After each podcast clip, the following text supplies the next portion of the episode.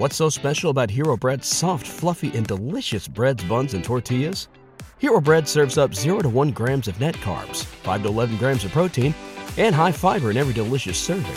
Made with natural ingredients, Hero Bread supports gut health, promotes weight management, and helps maintain blood sugar. Hero also drops other limited edition ultra low net carb goodies like rich, flaky croissants and buttery brioche slider rolls. Head to hero.co to shop today. Everybody in your crew identifies as either Big Mac Burger, McNuggets, or McCrispy Sandwich, but you're the filet fish Sandwich all day. That crispy fish, that savory tartar sauce, that melty cheese, that pillowy bun. Yeah, you get it every time. And if you love the filet of fish, right now you can catch two of the classics you love for just $6. Limited time only. Price and participation may vary. Cannot be combined with any other offer. Single item at regular price. Ba da ba ba ba.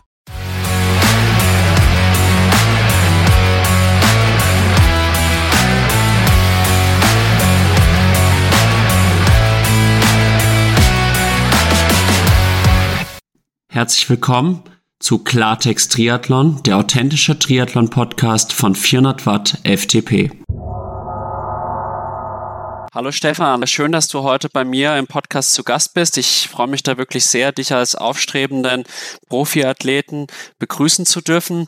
Stell dich doch mal ganz kurz vor, wer bist du, was machst du, welche Ziele hast du jetzt im Triathlon und vielleicht auch noch die Frage klären, woher kennen wir uns beide und seit wann kennen wir uns? Hi Alex, erstmal danke für die Einladung.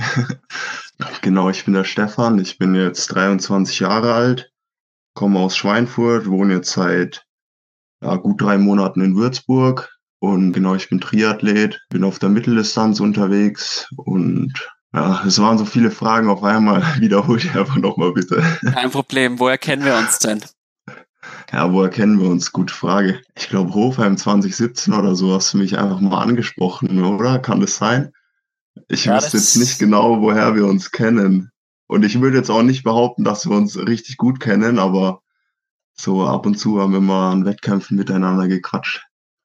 Ja, also das ist richtig. Ich war, glaube ich, 2017 oder 2018 und da waren wir bei unserem Hofheim-Triathlon. Da hast du deinen ersten gemacht ich tatsächlich meinen zweiten. Und dann bist du als Sechster über die Ziellinie. Ich persönlich war in Anführungsstrichen nur Achter aber hatte mir eigentlich ein bisschen mehr ausgerechnet, weil ich im Vorjahr, als ich den Triathlon einfach nur mal zum Spaß gemacht habe, äh, ja, als Sechster abgeschlossen habe und dann war ich einfach mal neugierig, welcher unerwartete Athlet da vor mir war. Zu dem Zeitpunkt konnte ich natürlich nicht ahnen, sag ich mal, wie talentiert du bist und in welche Bahn sich deine Triathlon-Karriere entwickelt. Im Endeffekt habe ich dir jetzt gerade schon verraten, du machst erst seit 2017 Triathlon, also seitdem du 18 bist. Wie ist es dir denn jetzt gelungen, in der kurzen Zeit quasi vom Age-Cooper zum Profisportler zu werden? Ja, erstmal muss ich dich noch ganz kurz korrigieren, weil ähm, Hofheim war gar nicht mein erster Triathlon, sondern mein zweiter. Mein erster Triathlon war tatsächlich in Gemünden 2017 über die Kurzdistanz, da mit Kilometer Schwimmen, erstmal Pause und dann äh, Jagdstart mit dem Rad weiter. Ja, wie kam es dazu, dass ich jetzt quasi Profi-Triathlet bin? Ja, ich würde sagen, ich habe mich einfach gut entwickelt über die letzten Jahre, habe äh, hab Gas gegeben und ja, Was heißt Gas gegeben? Äh, ziffer mal so deinen Trainingsaufwand. In welchen Bereichen hast du vor allem gearbeitet? Und äh, wie erklärst du dir vor allem, andere Sportler trainieren zehn Jahre und schaffen es nicht, unter 33 Minuten zu laufen. Das ist dir doch relativ schnell gelungen, in diese Zeitenbereiche vorzudringen. Wie erklärst du das? Ist das auch Talent oder harte Arbeit? Vielleicht kannst du uns dazu ein bisschen was erzählen. Ja, gut, auf der einen Seite ist natürlich harte Arbeit, ne? So gerade 2017, 2018, als ich angefangen habe, dann quasi intensiver Triathlon zu machen und den Sport zu machen. Da hatte ich auch eine ganz gute Trainingsgruppe in Schweinfurt. Damals, da gab es auch so, da hatten wir quasi so Lauftraining für Nachwuchslauftraining. Und ähm, da sind wir dann zweimal die Woche quasi äh, mehr oder weniger auf der Bahn unsere Intervalle weggeballert. Und ich denke, das hat mir auf jeden Fall so ein bisschen den Speed auch gegeben, den ich, äh, von dem ich quasi jetzt auch noch profitieren kann. Und ja, am Ende ist natürlich auch ganz klar irgendwo ein bisschen Talent dabei. Ne? Also ich meine, harte Arbeit und Talent und ja, so kommt man dann irgendwie dahin, wo ich jetzt bin, würde ich mal behaupten. Also klar, harte Arbeit ist auch irgendwo ein Teil, der viel ausmacht, aber am Ende ist es auch ein bisschen das Talent, was dann doch den Unterschied macht. Das denke ich auch. Welche hm, aus Interesse, welche Sportarten hast du denn früher ausgeübt, bevor du dann zum Triathlon gekommen bist? Weil man muss ja wirklich sagen, für den durchschnittlichen 17-, 18-Jährigen gibt es jetzt sicherlich interessantere Sachen, als jetzt auf die Idee zu kommen, ja, ich mache jetzt Triathlon. Da geht man vielleicht lieber mal auf viele Partys, trinkt mal etwas zu viel Alkohol. Vielleicht also inwiefern haben dir auch deine früheren Sportarten geholfen, jetzt im Triathlon Fuß zu fassen? Ja, Partys und Alkohol habe ich tatsächlich vorher gemacht. Also da habe ich ein bisschen zu früh mit angefangen wahrscheinlich. Da war ich so 14, 15, wo ich dann zuerst mal im Graben besoffen lag. Bist du ein Landkind? Na, ich würde sagen Vorstadt. Also ja, also ich komme so quasi ja, nicht direkt aus Schweinfurt, aber nach Schweinfurt habe ich so zehn Minuten mit Rad ungefähr. Also jetzt nicht direkt vom Land, aber ich habe da schon auch gut Gas gegeben früher. Ja, genau, ich habe Eishockey gespielt, ziemlich lange. Mhm. So sieben, acht Jahre wahrscheinlich. Da eben so mit acht angefangen und dann äh, bis ich 16 war gespielt. Währenddessen dann so zwischendrin ab und zu im Sommer dann noch ein bisschen äh, Fußball gespielt, eins, zwei Jahre lang. Genau. Und beim Eishockey war halt dann irgendwann das Problem, dass, ähm, dass die Nachwuchsarbeit dann ein bisschen vernachlässigt wurde vom Verein. Und dann wurden teilweise quasi die Mannschaften dann äh, so mit jüngeren, jüngeren Kindern quasi aufgefüllt und dann war das hier nicht mehr so cool und dann gab es mal Stress unter den Trainern und dann war die Struktur nicht mehr ganz die alte, so mehr oder weniger und dann habe ich mich äh, quasi irgendwann dazu entschieden, äh, mehr oder weniger mit Eishockey aufzuhören dann. Und zeitgleich oder quasi in dem Jahr, in dem ich schon übers Aufhören überlegt habe, habe ich den äh, Main City Run bei uns in Schweinfurt, an dem ähm, Lauf habe ich dann teilgenommen. Und da war ich dann relativ gut und damals war es dann noch so, dass der, also die Tourengemeinde Schweinfurt, für die ich jetzt immer noch starte, die hat dann quasi an die schnellsten Teilnehmer, sage ich mal, aus dem Schülerlauf, das waren so drei Kilometer, dann quasi Einladungen verschickt, ob wir nicht Bock hätten, mal zum Lauftraining vorbeizukommen. Und genau das waren so die, die ersten Berührungspunkte, die ich dann irgendwie mit der TG hatte und beim Lauftraining und über das Lauftraining bin ich dann auch zum Schwimmtraining gekommen, also so aus dem Lauftraining für den Nachwuchs hat sich da noch quasi so Triathlon-Training für Nachwuchs entwickelt. Und so ein Jahr später hatten wir dann Schwimmtraining einmal die Woche. Und dann wieder ein halbes Jahr später gab es dann auch ähm, Radtraining und Spinning im Winter. Und genau so bin ich dann ein bisschen zum Triathlon gekommen. Ja, das klingt eigentlich nach einer wirklich guten Jugendarbeit, die da in Schweinfurt ja passiert und auch eine richtig tolle Geschichte, dass die quasi dann anhand der Ergebnisse von so einem sage ich mal jetzt mehr oder weniger Spaßlauf, dann auch Einladungen verschicken. Ich denke, da können sich viele andere äh, Vereine richtig eine Scheibe von abschneiden. Also finde ich wirklich eine klasse Sache. Du hast jetzt gerade auch den Eishockeysport angesprochen. Der Triathlonsport ist auch ein mental sehr harter Sport, gerade auf der Mittel- und Langdistanz. Im Moment bist du jetzt eher auf der Mitteldistanz unterwegs, aber so wie die meisten Profiathleten bist du wahrscheinlich auch langfristig dann auch, denke ich, die Langdistanz anbahnen. Inwiefern hilft dir deine ehemalige Eishockey-Karriere in mentaler Hinsicht, weil auf, eben weil Eishockey so ein harter Sport ist? Oh, schwierige Frage ich weiß gar nicht, ob mir, ob mir Eishockey überhaupt hilft, irgendwie äh, jetzt quasi im Triathlon so ein bisschen. Ja gut, unser Trainer, der war schon ähm, sehr disziplinfokussiert. Ihm war es schon ähm, sehr wichtig quasi, dass wir diszipliniert im Training sind, daheim sind, diszipliniert auftreten. Und ja, vielleicht bringt das mir ein bisschen so im Triathlon auch was, weil Triathlon ist ja auch irgendwo sehr viel Disziplin und so, aber ich würde jetzt nicht behaupten, gerade weil ich den Sport ja irgendwie mit 13, 14, 15 gemacht habe und auch mehr zum Spaß als da irgendwie groß Leistungsaspekt so, dass es mir so viele Vorteile gebracht hat, irgendwie in jetziger Hinsicht mehr oder weniger. Und würdest du dich insgesamt als mental starken Athleten bezeichnen, der unter Wettkampfsituationen aufblüht? Oder bist du eher der Trainingsweltmeister? Jetzt mal eine ganz offene, ehrliche Einschätzung von dir. Ich würde behaupten, dass ich fast das Gegenteil von einem Trainingsweltmeister bin.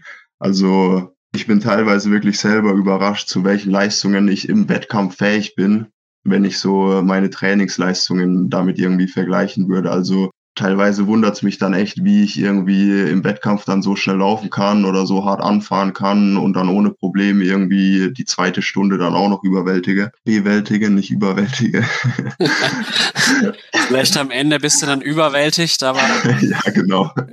Nee, aber genau, ja.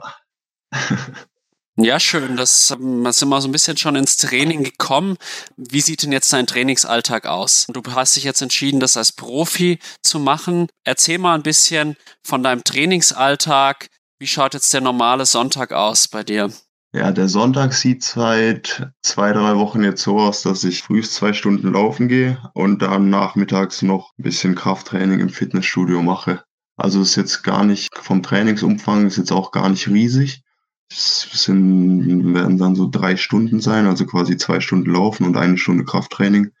Genau, das ist so mein klassischer Sonntag. Ansonsten habe ich bis vor drei, vier Monaten noch studiert. Genau, und da habe ich dann einfach so geschaut, wie ich so meinen Sport neben dem Studium unterkriege meistens habe ich es dann einfach so gemacht, dass ich irgendwie den Sport Prio 1 gesetzt habe und dann halt geschaut habe, so dass ich mein Uni-Zeug dann irgendwie dazwischen oder danach, davor in Pausen irgendwie erledige. Aber halt immer irgendwie Sport Prio 1 und das war an sich auch keine große Sache. Also als Student hat man schon gut Zeit, würde ich behaupten, solange man sich natürlich auch für den richtigen Studiengang aussucht. Und genau aktuell arbeite ich dann noch einen Tag die Woche, mittwochs meistens und ist dann einfach klassischer Ruhetag auch oder Entlastungstag. Also meistens trainiere ich da trotzdem meine ein, zwei Einheiten. Aber so ansonsten kann ich mich schon voll auf den Sport fokussieren. Ja.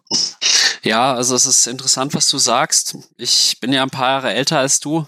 Auch wenn ich sagen muss, ich zähle mich immer noch zur jungen Bevölkerung. Und als ich studiert habe, da hatte ich natürlich wesentlich mehr Zeit, auch mehr Zeit zur Regeneration als jetzt als normaler Arbeitnehmer, sage ich jetzt mal. Und ja, Du hast jetzt gesagt, du arbeitest. Wo arbeitest du denn da und in welchem Umfang arbeitest du? Ja, ich arbeite hier. Profisport? Ich arbeite hier im Laufstil in Würzburg. Also ich bin quasi äh, Schuhverkäufer und verkaufe Laufschuhe. Und ja, also quasi als Minijob mehr oder weniger. Ich arbeite jetzt aktuell einen Tag die Woche, acht Stunden, mittwochs von 10 bis 18 Uhr. Ist auch eine ganz gute Zeit. Das heißt, ich kann vor der Arbeit trainieren und danach auch noch. Und ja, liegt mir auch ganz gut. Ist jetzt auch kein, natürlich kein Knochenjob oder so, das wäre auch irgendwo kontraproduktiv, ne? Genau, zur Kundenberatung oder so setze ich mich auch schon mal gern hin.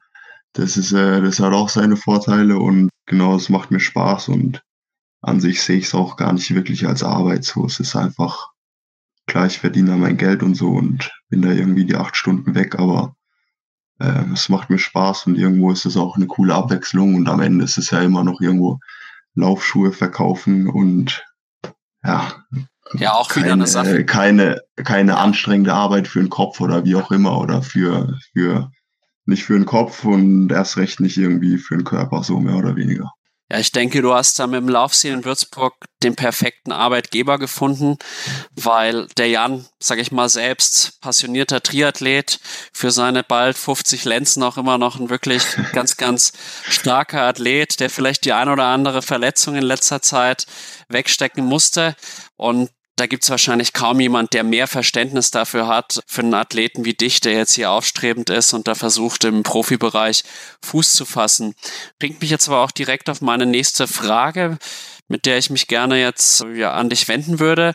Und zwar, kannst du denn jetzt, Stand jetzt, vom Triathlon-Profi-Dasein leben? Gelingt dir das?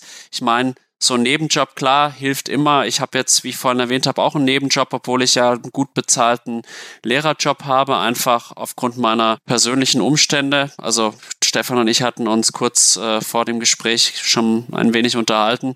Für die Zuhörerinnen und Zuhörer. Ich arbeite nämlich neben meinem Lehrerjob auch noch als äh, Fitnesstrainer einmal die Woche, um ein bisschen ein kleines Zubrot zu verdienen. Ja, also Stefan, genug von mir. Wie schaut es bei dir aus? Jetzt kannst du vom Triathlon leben. Ja gut, ich meine, ähm, bis vor drei, vier Monaten hat sich die Frage gar nicht gestellt, weil da habe ich, ähm, da habe ich noch daheim gewohnt und quasi nur vor zwei, drei Jahren habe ich schon mal zwei Jahre in Bayreuth gewohnt und dann quasi jetzt ein, zwei Jahre daheim und jetzt wieder in Würzburg. Genau, aber mit dem Minijob würde ich fast behaupten, ähm, gerade weil ich ja auch in einer WG wohne oder so und jetzt nicht irgendwie eine Wohnung, ähm, eine eigene Wohnung habe, kann ich, kann ich da definitiv von leben. Aber es ist jetzt natürlich auch kein Lebensstil, wo ich irgendwie äh, jeden zweiten Monat in Urlaub fahre und mir, keine Ahnung, Luxusklamotten mir hole oder so ungefähr, ne? Also, aber genau, ich bekomme ja auch noch Kindergeld als Student, ne? Ich bin 23 Jahre alt und Kindergeld und dann so äh, die ganzen, die sportlichen Einnahmen plus dann den Minijob kann ich davon definitiv leben, ja. Erhältst du auch noch Unterstützung von deinen Eltern oder äh, Freunden, Bekannten in finanzieller Hinsicht? Also Freunde und Bekannte gar nicht. Von den Eltern habe ich damals halt, als ich ähm, 18 war, einen, einen kleinen Geldbetrag bekommen, sage ich jetzt mal so. Aber das ist jetzt auch nicht so, dass der immer kleiner wird, mehr oder weniger. Also aktuell stehe ich schon auf meinen eigenen Beinen, sage ich mal.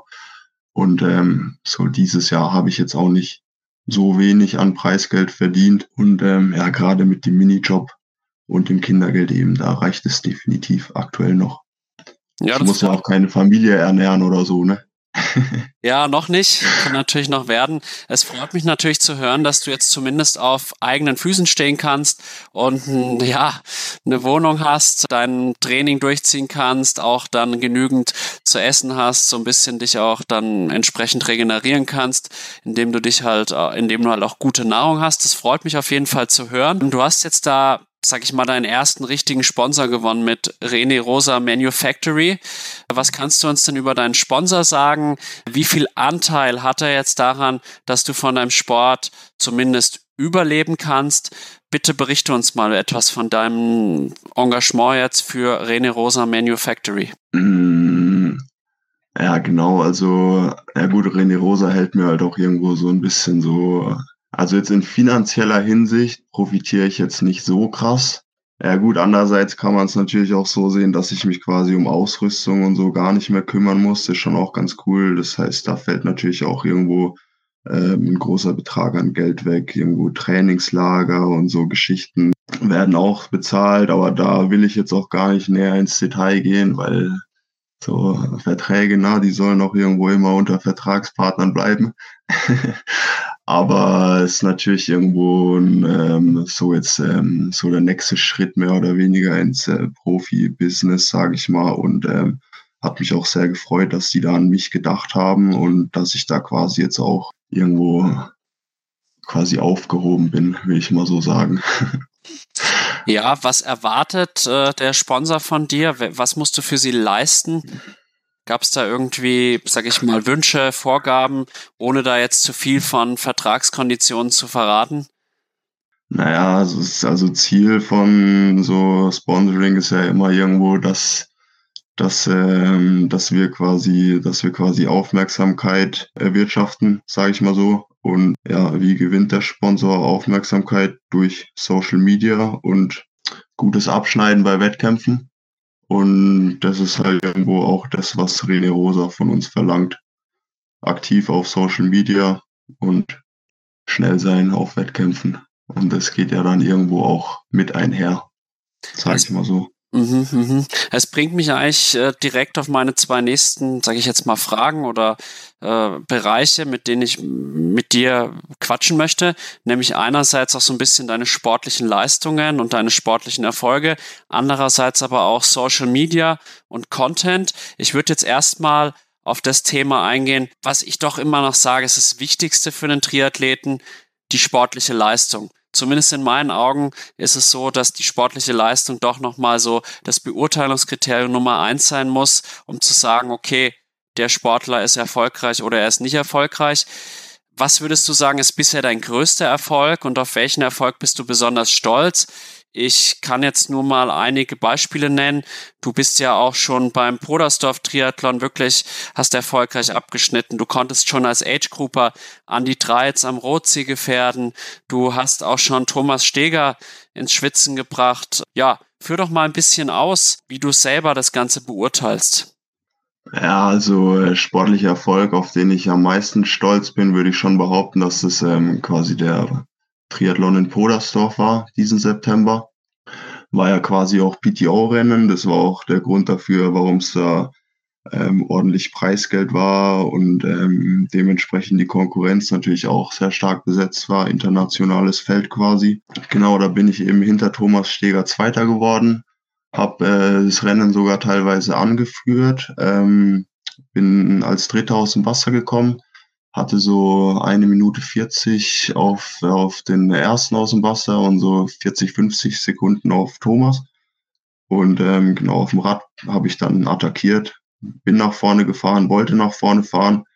Und ähm, so kam es dann dazu, dass ich eben äh, kurzzeitig das Rennen angeführt habe, mich dann auch an der Spitze mit Thomas ähm, abgewechselt habe und ähm, dann mehr oder weniger mit ihm gleichzeitig in T2 gewechselt habe. Und ja gut, ich meine, der Kerl kann laufen, ne? Da hatte ich dann keine Chance mehr. Ich glaube, er hat mir am Ende noch drei Minuten gegeben auf der Laufstrecke, aber das, äh, das habe ich schon gewusst und äh, alles gut.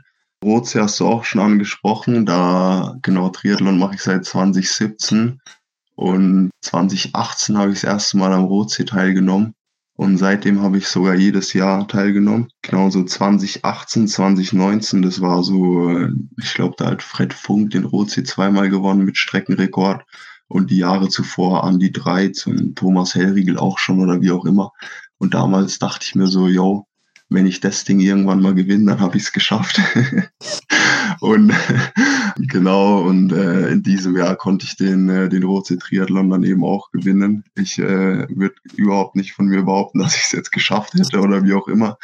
Aber so auf die Leistung bin ich schon auch sehr stolz, gerade weil ich da immer teilgenommen habe und eben so früher dann zu den, zu den früheren und jetzigen Siegern irgendwie aufgeschaut habe, mehr oder weniger. Und ja, jetzt konnte ich das Ding selber gewinnen. Da, da war ich dann schon auch sehr stolz drauf.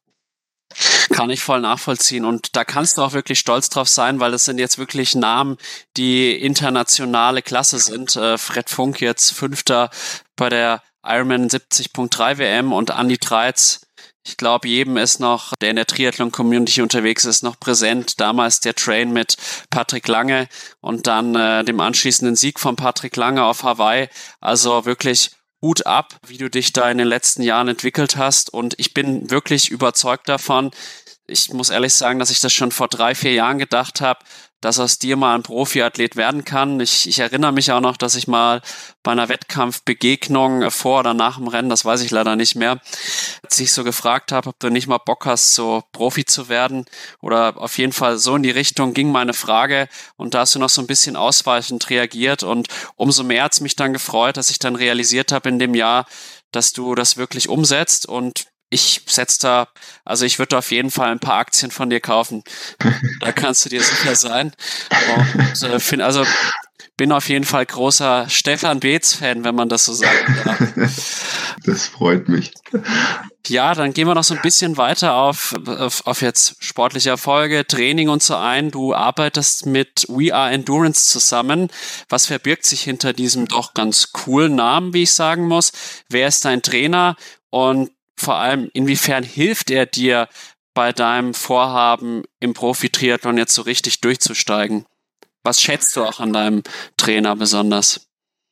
Na gut, kurz gesagt, also We Are Endurance ist am Ende einfach eine Coaching-Plattform mit ähm, eigener Community. Also wir sind schon auch, quasi Ziel ist schon auch irgendwo eine eigene Community aufzubauen. Genau, mein Trainer ist Tobias Erbacher, eben der Head Coach von We Are Endurance und ähm, wir arbeiten jetzt seit im Juni diesen Jahres zusammen. Vorher habe ich tatsächlich mehr oder weniger alles, ähm, also teilweise habe ich mir wirklich irgendwie ähm, nach dem Frühstück irgendwie überlegt, was ich, was ich heute trainieren könnte oder so. Und dann habe ich irgendwann mal angefangen, mir so quasi eine Woche aufzuschreiben auch mal zwei Wochen und dann irgendwie mal so einen Blog zu formen, aber alles alleine gemacht vorher.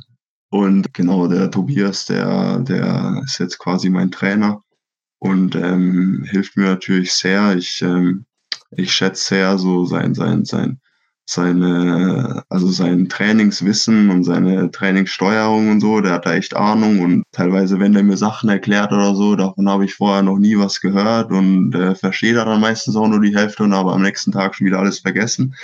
Aber da ist am Ende halt ganz gut, dass er da Bescheid weiß, mir sagt, was ich zu tun habe. Und genau, ich habe da auf jeden Fall ein gutes Gefühl. Und äh, ja, habe das Gefühl, dass es Sinn macht und ich meine, zweite Saisonhälfte lief jetzt auch, wenn ich ehrlich bin, deutlich besser als die erste und da hat er sicher auch irgendwo seinen Teil dazu beigetragen. Ja, das glaube ich auch. Also, liebe Zuhörer, ich kenne den Tobias Erbacher auch selbst. Ich habe nämlich mal eine Zeit lang mit ihm Sport studiert. Man muss gestehen, dass ich im Sportstudium vielleicht sogar in den meisten Disziplinen etwas besser war, aber im Triathlon habe ich leider keine Chance gegen ihn und er hat mich auch mal so ein bisschen beraten und ich muss wirklich sagen, trainingswissenschaftlich führt eigentlich kein Weg an ihm vorbei. Er hat auch jahrelang mit dem Vater vom Norman Stadler zusammengearbeitet und was ich auch sehr an ihm schätze, er hat wirklich das Gefühl für einen Athleten. Also er hat nicht nur diese trainingswissenschaftliche Ahnung, sondern er weiß auch wirklich so, wie tickt der Athlet. Und das finde ich bei ihm wirklich außergewöhnlich. Und ich glaube, dass du da einen wirklich guten Trainer gefunden hast, zumal ich sagen muss, dass We Are Endurance vielleicht jetzt noch nicht die bekannteste Triathlon-Community ist, aber wenn man die bisherigen Erfolge sieht und jetzt auch deine tollen Leistungen in Podersdorf, da muss man wirklich sagen, sollte man ernst nehmen. Und ich kann nur eins sagen, ich werde auch We Are Endurance mal hier in den Podcast einladen. Dann können wir da auch, dann werdet ihr auch ein bisschen mehr darüber erfahren, was es damit auf sich hat. Vielleicht auch für den einen oder anderen interessant, der jetzt auf der Suche ist nach einem ambitionierten, kompetenten Trainer. Und äh, schön, dass wir das jetzt auch angeschnitten haben. Okay, Stefan, jetzt haben wir hier über deinen Trainer gesprochen, über deine sportlichen Erfolge etc. Jetzt möchte ich nochmal so ein bisschen auf den Profisport eingehen. Meine erste Frage wäre, inwiefern unterscheidet sich jetzt der Age Group Sport vom Profisport und wie schwer ist dir der Umstieg gefallen und was sind so die Unterschiede auch hinsichtlich Renngestaltung etc.? Ja gut, wenn man ehrlich ist, dann kann ich das gar nicht so aus nächster Nähe genau beurteilen. Ich bin ja, ich bin nie bei also 73 oder Challenge Rennen jetzt irgendwie als Age Grouper gestartet, quasi nur immer irgendwo die Kurzdistanzen und ich meine Frankfurt City Triathlon, den ich letztes Jahr gemacht habe, da gab es ja dann auch immer schon eine Elitewelle, für die man sich da melden konnte, in der ich dann auch immer gestartet bin. Aber ja gut, der größte Unterschied ist wahrscheinlich schon irgendwo, dass das bei jetzt, sage ich mal so, Amateurwettkämpfen oder Age Group Wettkämpfen jetzt, da gibt's halt irgendwo fünf Leute, die vielleicht auf deinem Niveau schwimmen können und da klopfst du dich halt 10, 15 Meter lang und hast danach deine Ruhe. Und bei einem, jetzt sage ich mal, Profi-Wettkampf mit äh, einer Profi-Startwelle, da stehen dann halt auf einmal 30, 40 Leute, die genauso schnell schwimmen können wie du und da klopfst du dich halt dann auch schon mal irgendwie 300, 400 Meter bis zur ersten Boje, so mehr oder weniger. Genau, das ist wahrscheinlich so der größte Unterschied. Und Gefahr bei, äh, bei Profirennen ist natürlich auch irgendwo, dass sich ähm, später, später größere Radgruppen bilden. Gerade für mich als noch eher schlecht, ähm, schwächeren Schwimmer bin ich da teilweise dann auch schon ähm, sehr aggressiv angefahren, um eben zu verhindern, dass sich vor mir irgendwie eine Radgruppe bildet, gegen die ich dann mehr oder weniger alleine ankämpfen muss. Also Geschichte Drafting trotz zwölf Meter sollte ja mittlerweile irgendwo jedem bekannt sein. Und genau deshalb bin ich da das ein oder andere Mal schon ein bisschen überaggressiv losgefahren, gerade eben um zu verhindern, dass, äh, dass sich da vor mir eben so ein Grüppchen bildet. Ja gut, und trainingstechnisch hat sich das auch ein Stück weit dahin verändert, dass ich eben im Schwimmen ähm, extrem viel gearbeitet habe und ich da mittlerweile auch äh, richtig Fortschritte sehe und auch äh, sehr stolz drauf bin. Also gerade so 2020, 21, da war ich noch lange nicht auf dem Schwimmniveau, auf dem ich jetzt bin. Genau, letzten Winter haben wir da, haben wir da echt viel gemacht und ähm, waren da auch eine echt coole Gruppe in Schweinfurt noch. Da haben wir mittlerweile nämlich auch einen richtig guten Trainer. Und der Elias Schipperges ist ähm, quasi unserer Trainingsgruppe, hat sich unserer Trainingsgruppe noch angeschlossen. Der ist ja auch in Rot bei der Challenge Rot im Profifeld in der ersten, ersten, ähm, ersten großen äh, Gruppe beim Schwimmen aus dem Wasser. Und ja, wir haben uns da gegenseitig echt schon viel gepusht und da hat sich mittlerweile auch echt was getan und da bin ich auch stolz drauf.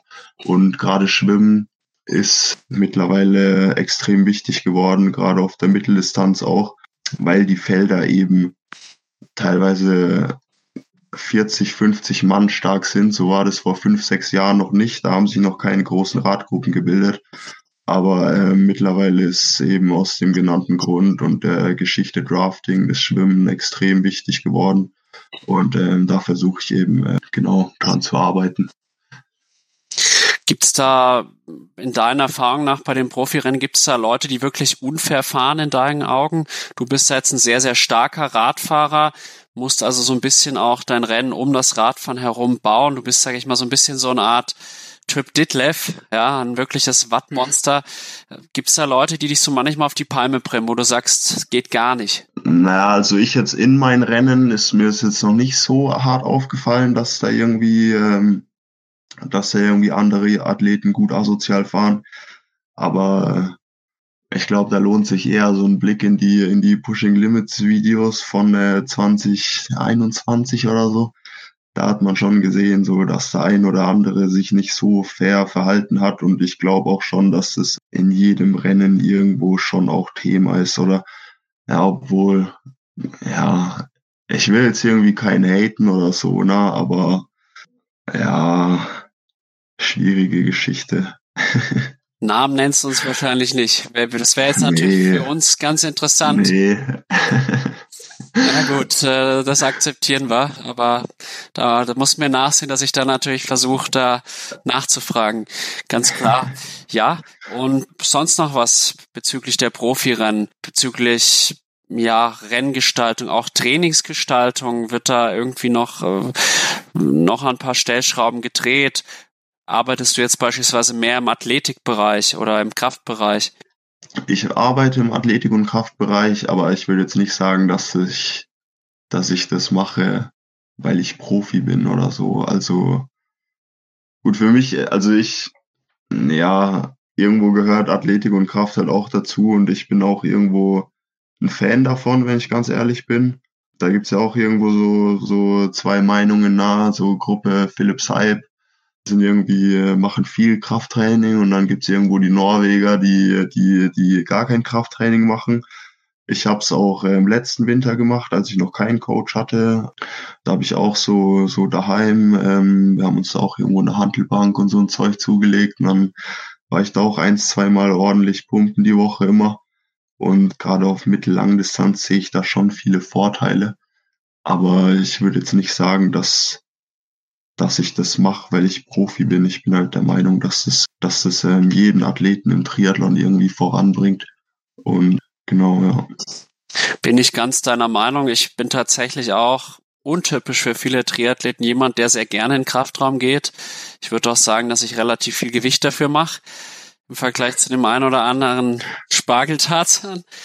Ähm, natürlich, ob es jetzt die triathletische Leistung groß positiv beeinflusst, weiß ich nicht. Ich habe schon persönlich das Gefühl, dass natürlich die Körperspannung eine ganz andere ist und man betreibt natürlich auch eine Art von Verletzungsprophylaxe. Und man muss auch sagen, betrifft uns beide jetzt noch nicht so sehr, aber je älter man wird, umso bedeutender ist dann auch die Muskelkraft. Und ja, gerade bei den Kraftausdauersportarten Schwimmen und Radfahren muss halt schon auch so eine gewisse Grundkraft vorhanden sein.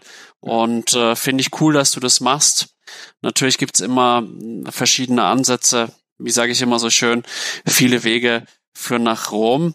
Und ja, insofern glaube ich, können wir da jetzt einen Haken setzen an dieses Thema. Generell jetzt nochmal zum Triathlon Lifestyle. Wie gefällt dir der Triathlon Lifestyle? Und ich persönlich habe immer so ein bisschen das Gefühl, dass Triathleten so ein bisschen verkrampft sind, ihnen ein bisschen die Lockerheit fehlt. Schließt du mich, schließt du dich da mir an oder?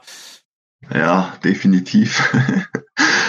ja, ich weiß nicht, so Triathleten, die, die nehmen sich wahrscheinlich oft selber irgendwie zu ernst und ähm, denken irgendwo, dass sich alles um ihren Sport dreht und wollen sich, wollen irgendwie äh, jedem äh, erzählen, also dass es Triathleten sind, so mehr oder weniger, obwohl es viele am Ende wahrscheinlich gar nicht interessiert, denen, denen es die erzählen. Richtig, ja. Ja, oder was sind da so deine, deine, aus welchen, aus welchen Erfahrungen machst du da deine Meinung fest?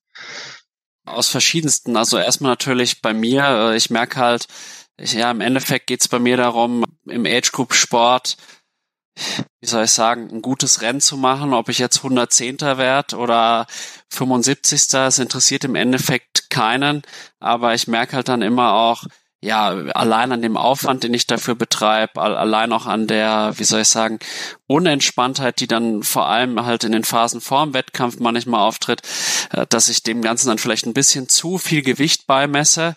Und wie du schon auch sagst, mir fällt halt in der gesamten Szene auf, dass halt bis auf vielleicht so ein bisschen Joe Skipper das Ganze sehr, sehr ernst immer vortragen. Mir fehlt auch so tatsächlich so ein gewisses Satire-Magazin im Triathlon. Jetzt haben wir da auf Instagram mit Pudding Limits schon so erste Ansätze. Ich glaube aber insgesamt würde uns Triathleten eine gewisse größere Gelassenheit einfach ganz, ganz gut tun. Aber man muss dann auch wieder bedenken, wir haben halt eine Distanz, die teilweise sich dann zwischen sagen wir mal, wenn man ambitioniert ist, zwischen acht und zehn Stunden Wettkampfdistanz bewegt. Und da ist natürlich auch ein gewisser Bammel davor irgendwie, ganz normal. Und vielleicht kommt dadurch halt dann auch oft auch diese, diese Anspannung.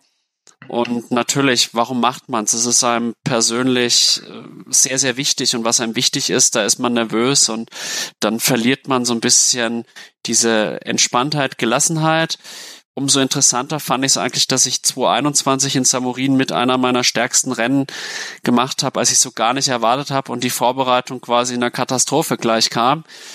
Und ja, also äh, da scheinen wir schon so ein bisschen auf einer Wellenlänge zu sein. Und was sagst du jetzt so generell zum Profi-Lifestyle oder nicht Profi-Lifestyle, Triathlon? Klammer, Profi-Triathlon, Lifestyle. Gefällt dir das Ganze oder stellst du dir auch manchmal so die Frage nach dem Sinn des Ganzen? Welchen Wert für die Gesellschaft hast du? Ja gut, also Wert für die Gesellschaft habe ich so gut wie keine. Ne? Ich meine, ich bin jetzt keiner, der irgendwie an, ähm, an weltbewegenden Dingen rumforscht und irgendwie dem Klimawandel entgegenwirkt oder keine Ahnung, irgendwelche, irgendwelche Bakterien äh, züchtet, die äh, Mikroplastik auffressen oder so, ne? Also von daher würde ich so mein, mein Wert für die Gesellschaft sehr gering bis überhaupt gar nicht einschätzen. Sinnfrage sind wir bei einem anderen Thema. Also ja, ab und zu habe ich mir schon auch irgendwo die Frage gestellt, warum ich das Ganze mache und so. Andererseits, äh, ja, zu Beginn hat es mir ganz klar Spaß gemacht, mehr oder weniger. Gut, da habe ich dann auch nicht so viel trainiert und es war dann auch einfach Freizeit. Dann habe ich studieren angefangen, da hatte ich auch viel, viel Zeit, mehr oder weniger. Äh, Party und Alkohol habe ich vorher schon gemacht, deshalb habe ich da auch nichts verpasst oder wie auch immer. Und ja gut, und ich meine, wenn ich die Zeit habe oder so und den Sport gern mache, ähm, wieso soll ich mir dann die Sinnfrage stellen, mehr oder weniger? Ich habe es mir auch ab und zu gestellt, aber es Thema war dann auch relativ schnell wieder gegessen, sage ich mal. Gerade weil halt irgendwo, also so während dem Studium habe ich halt entweder den Sport gemacht oder ich saß halt auf der Couch oder so, keine Ahnung. Also klar werden meine Noten vielleicht ein Ticken besser oder so, aber ich würde jetzt nicht behaupten, dass ich ähm, ja vielleicht ein, vielleicht hätte ich ein bisschen mehr für fürs Studium gemacht, wenn ich den Sport nicht gemacht hätte. Aber ich glaube nicht, dass, mal, dass der Sport das Studium groß beeinträchtigt hat. Und gerade weil ich ja jetzt irgendwie kein Familienvater bin oder so, der für seine Kinder da sein muss, das ist dann nochmal ein anderes Thema oder so. Da kann man sich dann eher die Sinnfrage stellen, finde ich, ob man jetzt irgendwie rausgeht, zwei Stunden Rad fährt oder halt irgendwie für seine Kinder da ist, mehr oder weniger. Na, ne? muss ich alles nicht. Und von daher, ich, ich, ich habe mich ja nicht auch nicht irgendwie einschränken müssen oder so mit dem Sport. Und ja, von daher habe ich mir die Sinnfrage noch nicht so wirklich gestellt.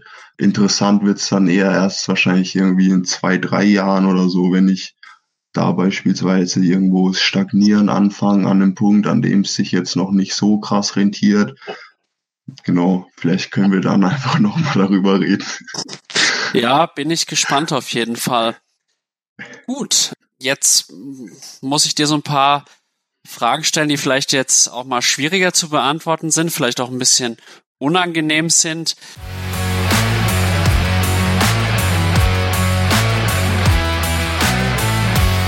Liebe Zuhörerinnen und Zuhörer, wenn ihr wissen wollt, welche unangenehme Frage ich Stefan gestellt habe, müsst ihr euch entweder bis Samstag gedulden oder aber ihr abonniert für 1 Euro wöchentlich meinen Kanal, um exklusiv Content zu beziehen. Viel Spaß damit!